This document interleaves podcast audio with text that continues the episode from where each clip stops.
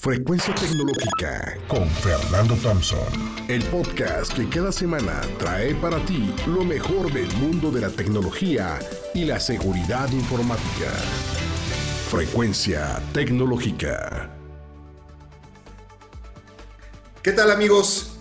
El día de hoy me acompaña un viejo amigo en estos temas de tecnología y de, y de innovación Muchos de ustedes lo, deben de conocer porque él ha tenido andanzas en muchas compañías importantes de, tecnología.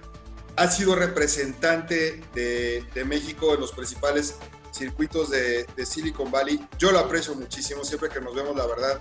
Nos da mucho gusto vernos porque nuestra amistad data del siglo pasado, eh, principio de los, de los noventas, en un proyecto cuando yo trabajaba en Grupo Industrial Bimbo y me contaban que andaba un ingeniero loco queriendo integrar un sistema de AutoCAD con una explosión de materiales automática para cuando se diseñara la pieza dentro de, del AutoCAD ya estuviera directamente correlacionada con algo que se llamaba MRP, que era el abuelito de lo que se conoce, se conoce ahora como el ERP, porque luego vino el MRP2 y demás, etc.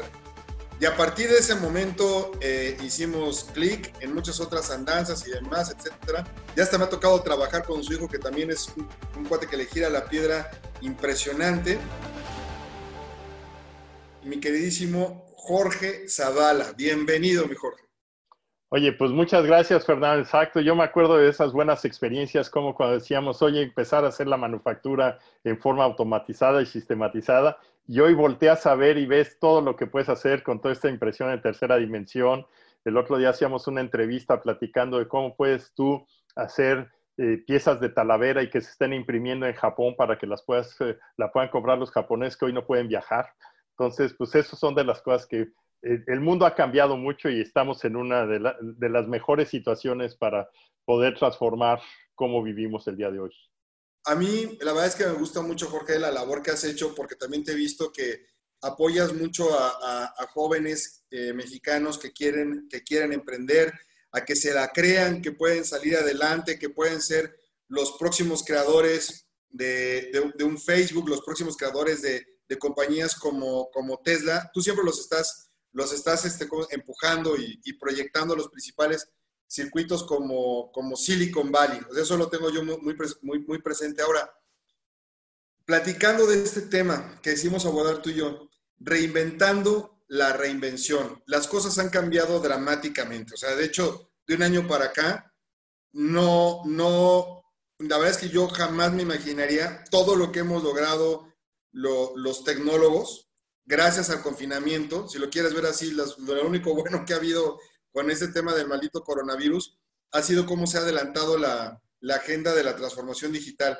Pero hay muchos otros retos que vienen adelante y particularmente en, América Latina y demás, ¿no? La verdad es que países a los que nos cuesta trabajo invertir en ciencia, en, tecnología, en, impulsar a nuestros jóvenes para que emprendan, impulsar a nuestros científicos, en atraer talento para que aquí inviertan o vengan aquí y demás, ¿no? Reinventando la reinvención. ¿Tú cómo la ves, mi George? Sí, mira, definitivamente, y cuando dices un año para acá, yo creo que aquí, eh, eh, de cuando empezamos este, esta crisis y esta parte, pues la verdad es que es bien, bien interesante. O sea, a partir del coronavirus eh, viene una transformación extraordinariamente poderosa y muy buena.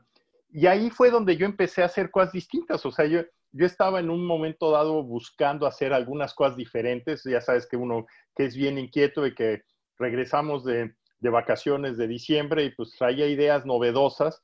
Y pues cuando de buenas a primeras en marzo que estaba empezando a arrancar un proyecto nuevo que era cómo ayudar a transformar a los baby boomers que se van a vivir a México y que quieren tener pues una, un retiro en donde pues a los 65 años tú te quieres retirar y te das cuenta de que, pues, hoy estás en una posición absolutamente de poder hacer muchísimas cosas más por muchos años. Y esa reinvención que yo veía en los baby boomers para que vinieran a México y ayudaran con la experiencia y conocimiento que el baby boomer puede tener, traído a las playas de México, a las ciudades pequeñas como San Miguel Allende, como Cholula, eh, todos esos lugares tan padres que hay. Podía haber sido una, eh, puede ser una cosa interesante. Y justo en el momento que viene la crisis, yo me acuerdo que estar un domingo, el día que empieza aquí el shelter in place en California, dice, me dice un profesor, amigo mío, director de, de un high school, oye, ¿cómo podemos enseñar a los profesores para que mañana empiecen a dar clases a distancia? Le oye, espérame, para mañana. Pues sí, pues la gente no va a ir a la escuela y pues es algo de lo que estamos viviendo. Y entonces lo que yo dije es, eh, mi conclusión y a la semana empecé a hacer un programa que se llama quiero aprender a.com, que es un live en que estoy entrevistando y platicando con cientos de personas. Tengo más de 200 horas grabadas ya de diferentes temas en cosas distintas. Y lo que dije es, el mundo que tenemos hoy, tenemos un acervo gigante de capacidad, experiencia y conocimiento acumulado a lo largo de la historia de la humanidad, lo cual, pues es cierto, y cuando entras tú a un Alejandría, que otras gente lo conocen como YouTube, entonces empiezas a ver tú de que puedes preguntar cualquier cosa y descubres algo, pero entonces te das cuenta que tu entorno se está tambaleando y es el momento en que tú puedes decidir por hacer cosas distintas. ¿Cómo se llama? Quiero aprender a.com quiero aprender a.com. Exacto. Ok. Ajá. Y entonces, ¿cómo aprovechar todo, eh, toda esa experiencia ya a la mano? En donde lo que tenemos que hacer es que ahora pongas tú parte de tu experiencia, parte de tu conocimiento y sobre todo tu red de contactos de gentes, porque cada una de las ideas que a ti se te ocurran, puedes hacerlas de una manera distinta y de una manera diferente. Y entonces lo que dije, hay que aplicar tu visión en la búsqueda para que todo lo que se te ocurra lo conviertas en una realidad interesante. ¿Y cuál es el propósito? Que disfrutes lo que eres, porque mucha gente empezó a tener depresión y empezó a tener problemas y empezó a decir, ¿cómo no puedo salir? Y le digo, no, disfruta lo que tú eres. E, es el momento de tener hasta más tiempo para ti mismo que valga la pena. Y por el otro lado, busca lo que quieres ser.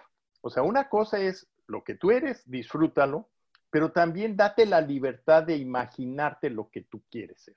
Y entonces, cuando haces esa combinación, no sé si has oído todo este concepto de la doble velocidad, en que tú fijas hacia el futuro qué es lo que quieres hacer y vas caminando paso a pasito. Porque algo de lo que es genial y que yo veo que es bien importante es que muchas veces en México vemos que nació, llega Volkswagen ahí a, o Audi a, a Puebla y tú te imaginas que arrancar una fábrica de coches tiene que ser igual que ellos.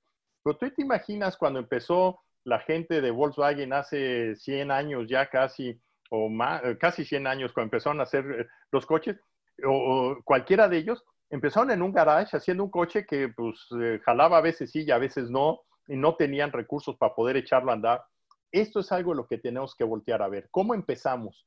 Grandes sueños desde pequeño. Y este es el momento que tenemos que encontrar para un camino hacia nuestra plenitud.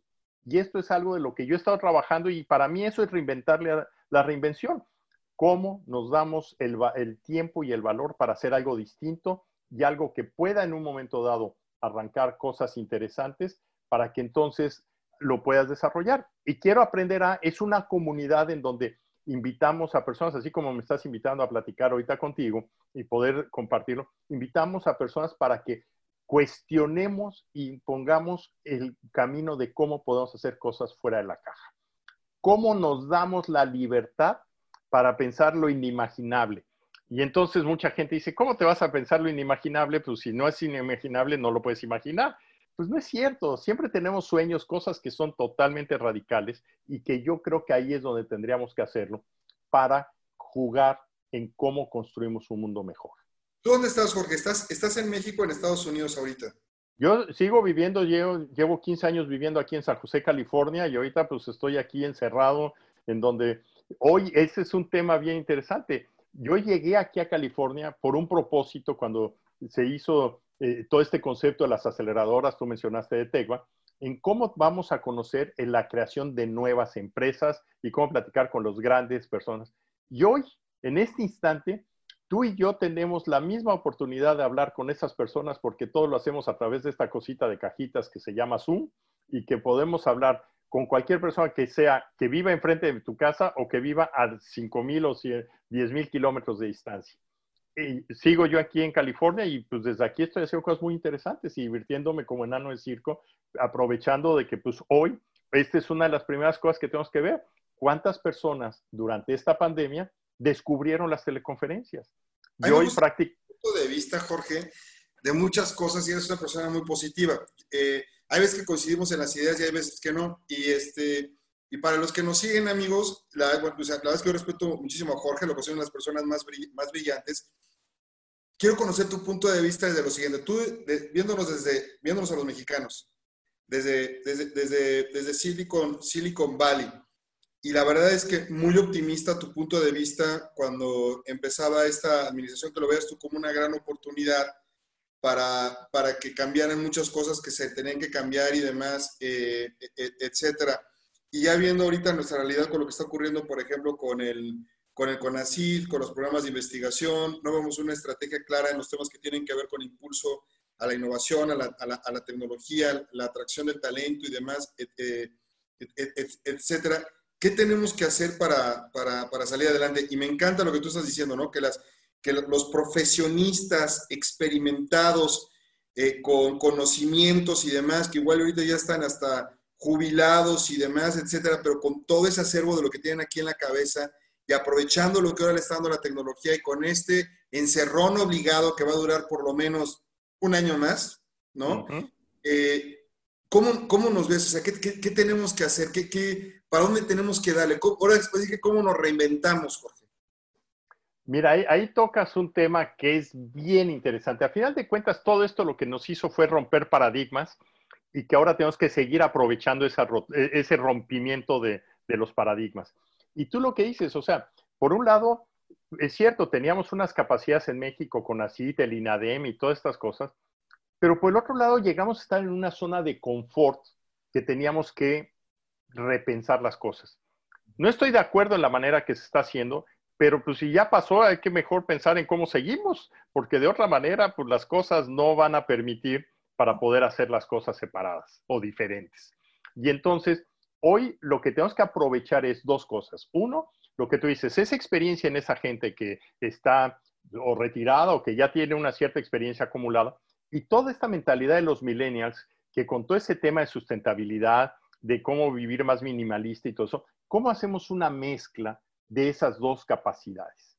Y a mi punto de vista, ahí es donde tenemos que reinventarnos. ¿Por qué? Porque queremos vivir mejor, queremos menos contaminación. Pues hoy nos damos cuenta de que el tráfico, si tú quieres ir de un lado al otro aquí en California, pues las, las, eh, eh, autopistas hoy tienen más excesos de velocidades que nunca porque están vacías. Entonces la gente pues le pisa con gusto, no porque digas quiero des, eh, hacerlo, sino que simplemente se te olvida que estás en un lugar en que probablemente antes estabas eh, totalmente en el tráfico día a día. No, me imagino, no me imagino la 101 vacía, como lo estás contando ahorita, de que es San Francisco y San Francisco tu pueblo. Exacto, imagínate esa, la 101 o la 280, eh, hay, veces en que dices, no es posible, puedes ir en 40 minutos de de San José a San Francisco eh, ¿cómo se llama? A velocidad normal. Y si quieres irte un poquito más rápido, pues bajo tu propio riesgo, ¿no? Eso, solamente lo vi una, una, vez y fue la película de Matrix.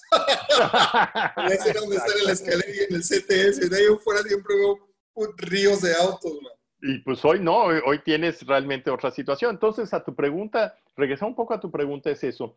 ¿En qué medida generamos nosotros esa capacidad de poder nosotros trabajar con esa experiencia y pensar de forma distinta. Primero, en México se convirtió algo en que hay una dependencia radical en que el gobierno tiene que hacer todo. Y hoy lo que dices, pues es, quiero hacer un proyecto, ya sabes que si vas a ir a, a, Conací te va a decir que no, si, te van a, si quieres ir a INADEM, pues ni siquiera lo vas a encontrar, ¿no? Entonces, la cosa es que tenemos que pensar en una manera diferente. ¿Cómo empiezo en chiquito? ¿Cómo empiezo con mis grupos de amigos para poder crear algo? Y enfocarnos más a los resultados que a las regulaciones.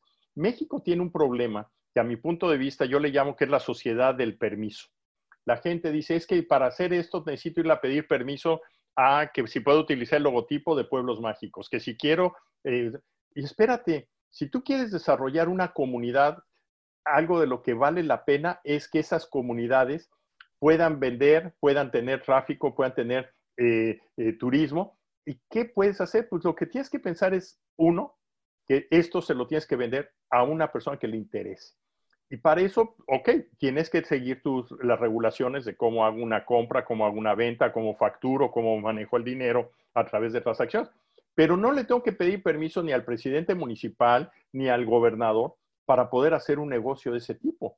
Y esto es algo que nos hemos centrado a una sociedad de permiso que todo el tiempo queremos decir, oiga, nos dejan hacerlo y, ya has intentado hacerlo de otra manera y la gente no lo ha hecho. Hoy con esta crisis, para empezar, hay veces en que si quieres ir a una oficina de gobierno, a lo mejor esas dependencias está cerrada porque está eh, trabajando a, a más bajo nivel. Y por el otro lado, el que nosotros como personas, como sociedad civil, somos capaces de construir grandes, grandes cosas. Cosa que aquí cuando llegas tú a Silicon Valley te das cuenta de que pues, las grandes empresas, eh, inclusive el caso de Uber, por ejemplo, el caso de Airbnb, han cambiado las regulaciones del mundo para poder trabajar ellos, no al revés. Eh, en México, tú lo sabes, uno de mis temas favoritos que critico mucho es la factura electrónica. Todo el mundo dice, ay, vamos a seguir la factura electrónica. Cuando existe una regulación y hay que seguirla, ya no hay innovación, hay obediencia. Y lo que queremos hacer es, para cambiar las cosas, tenemos que romper las reglas. Y esas reglas, una cuestión es romper reglas y otra cosa es ser un, eh, hacer un delito. Hay que aprender a romper las reglas positivamente y gradualmente para mejorar las cosas. Y ahorita lo que nos presentó esta pandemia fue, hay que repensar absolutamente todo. Nada está dado por hecho. Y yo creo que esto, pues hay que tomarlo por el lado positivo hay que ver cómo aprendemos y ese aprendizaje nos debe llevar a nuevas tecnologías, a nuevas formas. Simple y sencillamente, ahorita estamos usando aquí una herramienta de, videoconferencias. Tú me decías antes de entrar a cámara, pues de que con los alumnos tienes distintas problemáticas para cómo hacer una, sesión en el salón de clase. ¿Tú te imaginas cuántas nuevas funcionalidades van a aparecer en los próximos 12 meses alrededor de estos sistemas de teleconferencias? En donde vamos a tratar de emular todo lo que vivíamos. Tú cuando vas a un evento, ¿qué es lo que haces? Te formas en cola y platicas con el de atrás y con el de adelante sin saber quién es la persona.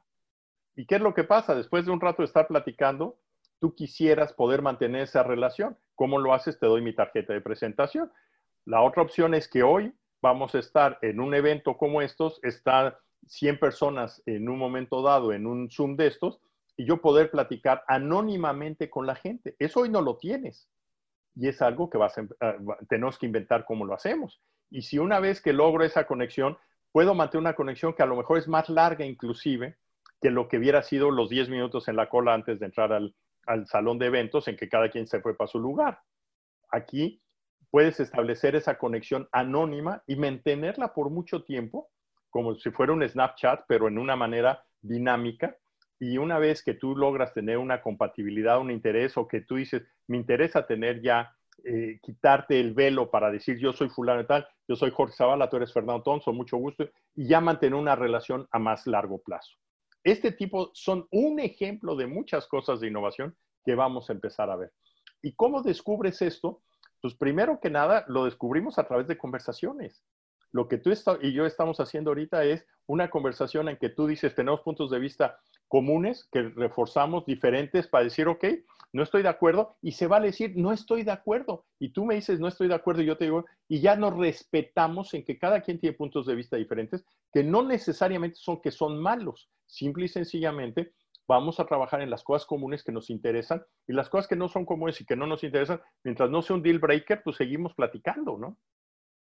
Bien, yo me, acuerdo eh, escucharte ya hace algunos años y, eres un ejemplo total de, congruencia tú, Jorge, porque tu plática fue que no le tengan, no le tengan miedo a los, a los grandes gigantes. Ahorita que cuente el ejemplo de cuando yo estuve en esa, en esa conferencia, yo estaba entre el público y para mí fue grato ver que el, el moderador, el facilitador eras, eras tú, ¿no? Y yo lo que pensaba, digo, ojalá porque eran puros jovencitos eh, pequeñitos, pura generación Z, algunos milenios, pero la mayoría eran generación Z, los perpetuos, ¿no? Ojalá sepan estos jovencitos a quién tienen el escenario y le aprendan a este señor. Y la presentación que vimos, Jorge, fue la de unos colombianos que empezaban a retar a Uber con su tema de rápido. En aquel entonces, y que y tú decías, no tengan miedo, emprendan, hay mercado para todos y todo lo demás. Y decías, uy, ¿quién iba a ganar y demás? Y yo lo que es Rapid en México, en Colombia y en otros países de, de, de, América Latina, qué impresionante, por eso te veo tan congruente, ¿no? De cómo, les decía, cómo decías, y con ese ejemplo que les traemos ahorita aquí para que escuchen, y uno lo veía y le decía, no, pues nunca van a poder con el, con el gigante, ¿quién se le va a poner a Uber? ¿Quién se va a poner a Facebook? Bueno, pues estos cuates lo están haciendo y muy bien, man. Exacto, y, lo que tenemos que pensar es que va a haber muchas cosas y esto va a crear, pues por un lado eh, hay los grandes monstruos que todo el tiempo estamos eh, viendo que aparecen, pero cada vez va a haber más cosas en pequeñas localidades, en cosas, mejores servicios, cosas más personalizadas y entonces hay espacio para todo. Y yo creo que esto es algo de lo que tenemos que pensar. Si tú quieres nuevamente en esa sociedad del permiso, ¿cuál es lo típico en México? Si voy a hacer algo, voy a hablar con Slim, pues ya garantía para mí, ve a hablar con Slim y ya no tuvo éxito tu empresa. ¿Por qué? Porque el gorila, él quiere proteger su posición y ¿qué es lo que va a hacer? Pues va a mantenerse a una forma, en, en una manera que él siga teniendo esa posición. Eh, si le hubiera pedido Google permiso a Microsoft para poder meterse al mercado de search, pues eh, Google nunca hubiera tenido el tamaño que hoy tiene. Y hoy... Ese, ese, ejemplo es buenísimo, Jorge. Perdón que te robe, por ejemplo, Google. Eh, vamos a remontarnos a los noventas, principio de los noventas.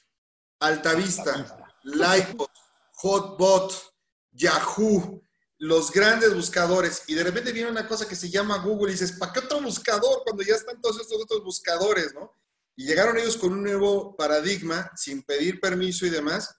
Y hoy la historia se cuenta completamente diferente, ¿no? ¿Dónde están todos los demás? Y todavía aquí hay un dato muy interesante, hay dos datos muy interesantes al respecto.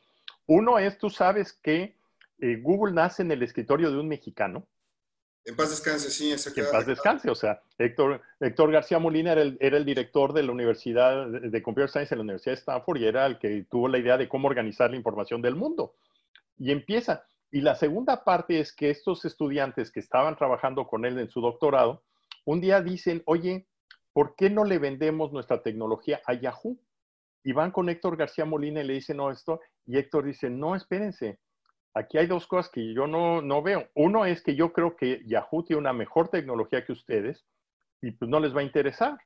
Y la otra, pues es, ustedes todavía están haciendo su doctorado y no han acabado, ¿y para qué quieren salir ahorita? Espérense a que acaben. Y pues como buenos estudiantes desobedientes, no pidieron permiso fueron y hablaron con, los, eh, con la gente de Yahoo y tuvieron la fortuna que Yahoo tuvo la soberbia suficiente para decir, lo de ustedes no nos interesa. Imagínate tú, si Yahoo hubiera dicho, te compro, nunca existiría Google. Exactamente. Yo ya, pues Yahoo ya desapareció, American Online ya también ya, ya desapareció, ¿no? Entonces, eh, ¿cómo le hacemos en un ambiente adverso no pedir permiso?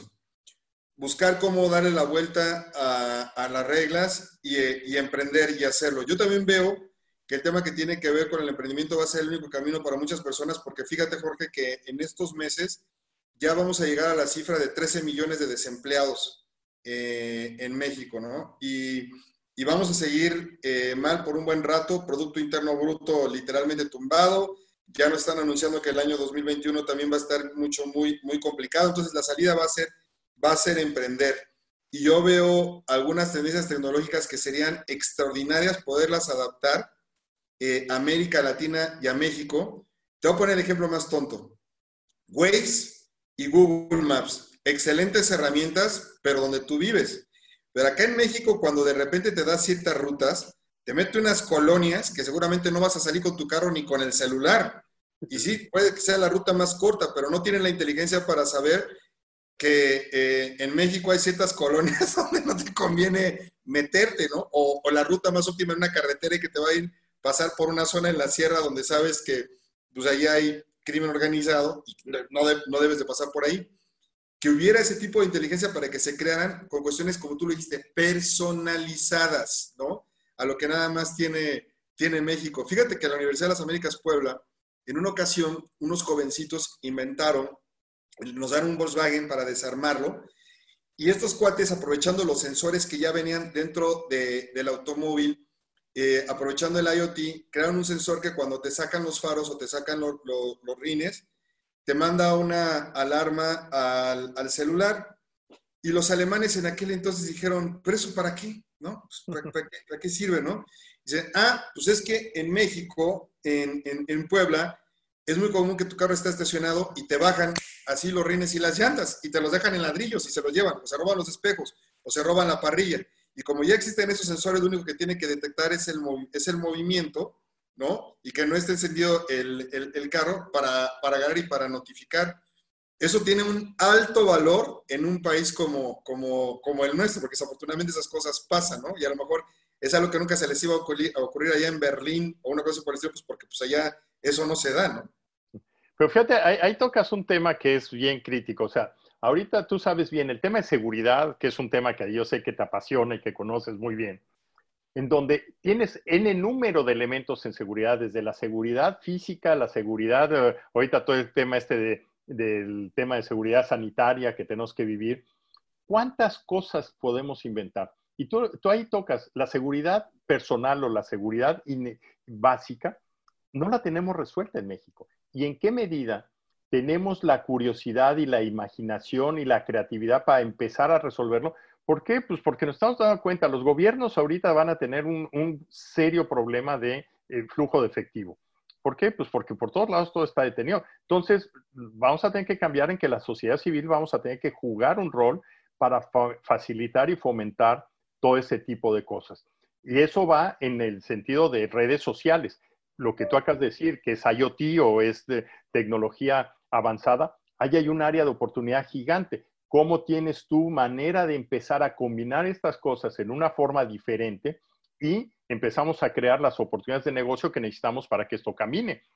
Eh, por otro lado, dices, bueno, para poder tener esa capacidad, pues dices, eh, lo tradicional es que el gobierno lo pague, pero si el gobierno no va a tener dinero ni siquiera para pagar lo básico, vamos a tener que buscar nuevos modelos para poder mantener nuestra seguridad. ¿Qué es lo que se ha hecho? Pues tiene seguridad privada, como lo tienes con guaruras, pero no todo el mundo tiene capacidad de tener dinero para pagar guaruras. ¿Cómo hacemos el guarura electrónico que nos permita tener esa seguridad y que la podamos pagar con las capacidades que nosotros tenemos? Y ahí estoy de acuerdo contigo. Esas situaciones, algo de lo que tenemos que ver, todo el mundo dice México es un país con muchos problemas. Bueno, ¿cuál es lo que todo el mundo le decimos al emprendedor? ¿Qué problema quiere resolver? Pues, ¿Qué quiere decir? Que hay materia prima para poder entretenernos. Vamos a buscarlo y vamos a encontrar cómo poderlo hacer. Pero tenemos que entender que tenemos que aprender a vender. O sea, yo creo que uno de los grandes problemas que tenemos nosotros en México es que somos muy malos vendedores. Tenemos que encontrar cómo vendemos este tipo de cosas. Ahorita, en este sentido, tú dices, ¿cómo puedo yo generar a nivel de condominio, seguridad, a nivel personal de seguridad, a nivel familiar, todo esto, para sentirnos a gusto. Y tú dices, ¿esto es labor de que lo debería hacer el gobierno?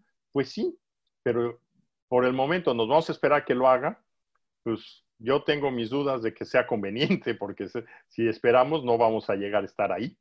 Y yo creo que estas crisis, pues lo único que hacen es acelerarnos el sentimiento de urgencia, y este sentimiento de urgencia lo tenemos que poner en la mesa, y en vez de que nos dé miedo, pues que digamos cómo lo resolvemos para poderlo, eh, para poder movernos hacia adelante. Fíjate, reinventando la reinvención. Yo hace unos momentos estaba haciendo una reflexión sobre los Estados Unidos y lo que está pasando con las elecciones. Empecé pensando en el tema de, de Cambridge Analytica y lo que ocurrir en el 2016 y lo que hicieron los rusos y cómo ahorita están volviendo a intentarlo. Pero estoy impresionado escuchando los, los noticieros norteamericanos, la discusión que traen con el servicio postal norteamericano. Y a mí me parece inaudito que en el país líder en el tema que tiene que ver con la tecnología van a resolver el tema electoral utilizando tecnología análoga del siglo XIX, enviando su sufragio a través del correo, que ya está prácticamente lo tenían desmembrado, el correo postal norteamericano, cuando existen tecnologías tan extraordinarias como por ejemplo blockchain, que aseguraría que no hubiera impunidad, que no hubiera fraude y demás, etcétera, pero no le entran porque por otro lado saben, ellos construyeron Prisma o construyeron Studnet y demás, etcétera, que se podría eh, espiar, hackear y demás y todo este tipo de cosas. Entonces no quieren utilizar la tecnología por un lado y por el otro, soy el país que lidera lo de la tecnología, tienen enfrente un fuerte problema con el confinamiento. No va a estar la vacuna, por más que diga su presidente que va a estar listo para noviembre y demás. y el 4 de noviembre van a tener que llegar a, a votar y ahora sí que van a utilizarlo con diligencia, en Tameme, como Azteca corriendo, ¿no? Es impresionante. Pues sí, pero, tío, ahí es donde, e, e, ese es el punto, reinventar la reinvención es eso. Tenemos que cuestionarnos cada cosa que hacemos todos los días. Y yo creo que este es uno de los temas que tenemos que buscar, que cómo nos desarrollamos más nuestro análisis crítico para que a la hora que nos levantamos decimos, ¿cómo puedo hacer mejor mi día? Y hacer mejor mi día, por un lado, tengo que cumplir con lo que yo tengo que hacer en el día, pero por el otro lado, ¿cómo nos damos ese pequeñito tiempo para poder hacer algo mejor? Y ese es el concepto de doble velocidad que a mí me fascina, en el sentido que dices, ok, ¿cómo dedico yo el 10% de mi tiempo, el 20% de mi tiempo, todos los días en encontrar cómo algo de lo que yo hago lo hago mejor? Y si eso lo haces tú, lo hago yo, lo hace el de al lado, cuando volteamos a ver nuestro mundo que vamos a vivir es un mundo diferente y maravilloso.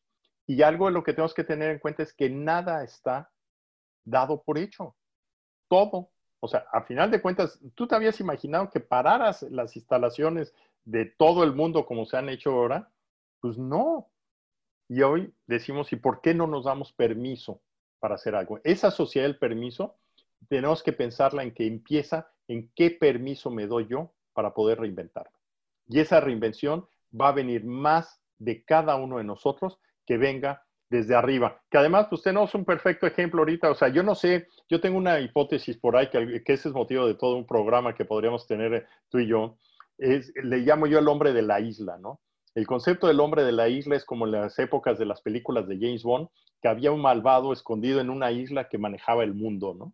Y algo de lo que yo visualizo hoy es que el hombre de la isla agarró y puso una serie de presidentes que eran pero perfectamente para decir, vamos a hacer que las cosas no funcionen para que todo este mundo cambie. No sé si hay que agradecérselo al hombre de la isla esta cosa, es una hipótesis mía, es una historia totalmente inventada por mí, pero a final de cuentas yo creo que esto pasó por una cuestión que no sé, es, para los que son religiosos, podrías decir, lo puso Dios. Oye, Jorge, veo que, eh, hablando de la historia que traes varios libros ahí atrás, ¿qué libros son los que tienes ahí atrás de ti, eh?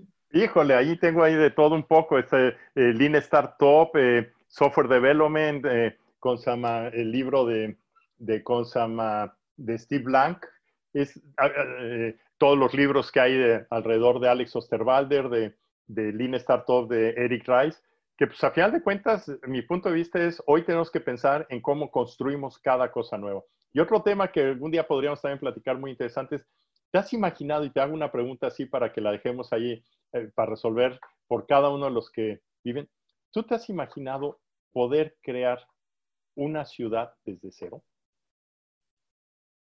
Fíjate que eh, hace dos años participé en un en Ciudad Inteligente, aquí en, Puebla, en toda la ciudad inteligente, y, y, uno de los planteamientos que escuchando yo a los que estaban exponiendo y demás, etcétera, eh, de cómo mejoraban sus ciudades y las grandes problemáticas que tenían y demás, etcétera, yo, mientras los escuchaba, llegué a la conclusión que sería mucho más económico y eficiente empezar una ciudad desde cero, sabiendo todos los problemas a los que nos enfrentamos ahora como sociedad, que tratar de recomponer, por ejemplo, simplemente el sistema de tuberías eh, y de metro de Nueva York o de la, o de la Ciudad de, de México, ¿no? Con todas las broncas que hay. Sería una ciudad así súper eficiente, eh, increíble, donde aseguraras un excelente nivel de vida a todos los ciudadanos y que ni siquiera utilizaras transporte privado, porque ya tendrías así todo como que perfectamente pensado, ¿no?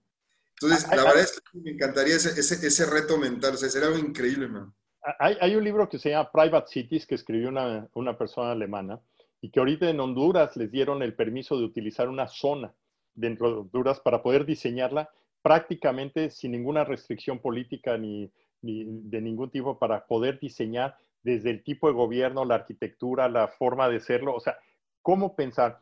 Tú, tú conoces probablemente ciudades como Sayulita o, o ciudades de estas así pequeñas Imagínate, ¿por qué no puedes agarrar y decir, vamos a agarrar en la playa un lugar que sea bonito y empezamos a construir? Nos vamos 100 amigos y empezamos a crear un lugar que sea único y espectacular. Exacto, que no, que no genere contaminación, que sea autosustentable, que sea eh, eco-friendly, con tantas cosas y demás. Sí, por supuesto, será una, una, idea extraordinaria. Por cierto, el que tienes ahí, el de Lean Startup 3.0, ya, me lo, ya me lo eché, también está buenísimo, ¿eh? Muy, muy bueno, muy buen libro, me encantó. Exacto, y pues ahí tenemos que hacer cosas interesantes para que la gente en un momento dado, pues, se ponga a, a chambear con estos libros, haga nuevas cosas, y el emprendimiento ya no es una cuestión de que hoy tenemos que, que, ese es un punto eh, emprendimiento para mucha gente era romper con todo y, entrar en un alto riesgo. Hoy, si no tomas riesgo, estás en riesgo. Y eso yo creo que es uno de los corolarios que a mí me gustaría realmente dejar en esta plática. La gente que no quiere tomar riesgos tiene hoy más riesgo porque para poder salir adelante tenemos que sobrevivir. Y para sobrevivir y hacer cambios, pues vamos a hacer cosas bien, vamos a hacer cosas mal. Y las cosas que hagamos bien, aprender de ellas y las que son mal, pues, ¿qué aprendimos para poderlas mejorar y cambiar? Por ¿dónde te pueden encontrar las personas que nos están viendo y que, y que nos están escuchando para poderse conectar contigo y, y, pues ver, o sea, el brinco que hay gente que sí va a querer hacer ese brinco que tú nos estás pidiendo, ¿no? Y, y por qué no, la verdad, a cualquiera de nosotros, sobre todo los geeks, nos gustaría estar viviendo ahí en Silicon Valley. Eh, y, y habrá otra plática contigo que quiero tener porque yo veo, por ejemplo, que, ciudades en, China traen exactamente el mismo dinamismo, la misma estamina que yo veía en, Silicon Valley en los, en los 90. O sea, cuando te pones a escuchar las ideas de la, gente y demás, etc. Y no veía solamente chinos, veía hindús, este, latinos, rusos, este, todos hablando en inglés, compartiendo precisamente sus ideas y demás, etcétera que eso es lo que hace realmente especial al Valle del Silicio, ¿no? La energía de las ideas que tiene toda la gente, ¿no? Te metes ahí en un Starbucks y, nada más estar chismoso, estar escuchando lo que está platicando la gente, sus conversaciones y demás es maravilloso, ¿no? Absolutamente cierto, y de hecho, pues, por eso escribí el libro que se llama Think Like Silicon Valley, Being Anywhere. ¿Cómo puedes pensar como en el Silicon Valley y estar en cualquier parte del mundo? Y, hoy la manera más fácil de encontrarme, pues es a través, yo por un lado, quieroaprender.com o el canal que tenemos en Facebook, que es facebook.com diagonal quiero aprender a, en donde tenemos tanto el grupo de discusión como la página y en donde están gran parte de todos los videos que continuamente estamos generando en los temas de turismo, de innovación, de emprendimiento, de educación y de negocios. Mil gracias, Jorge. Gracias por, por emprender. Gracias por ayudar a, a otros mexicanos. Gracias por buscar trabajo en, equipo. Gracias por ser una persona positiva que, siempre ha estado ahí, ¿no? La verdad es que, qué bueno, Jorge. O sea, la verdad es que si tuviéramos 100 cuates como tú, este país sería por completo distinto, ¿no? Bueno, pues yo no, yo no sé, a lo mejor sería peligroso esto, pero suena interesante ese reto y hay que buscarnos. La gente, acuérdate que nos gusta eh, hablar con la gente que somos semejantes, abierto a tener estas conversaciones con quien con quien gusten y pues adelante. O sea, realmente te agradezco que me hayas dado este espacio aquí en tus actividades y poder conversar estos temas con alguien que entiende realmente que el mundo ha cambiado, el mundo que conocimos ya no existe y lo más interesante es que el mundo que vamos a vivir lo vamos a hacer nosotros. Muchísimas gracias, Jorge.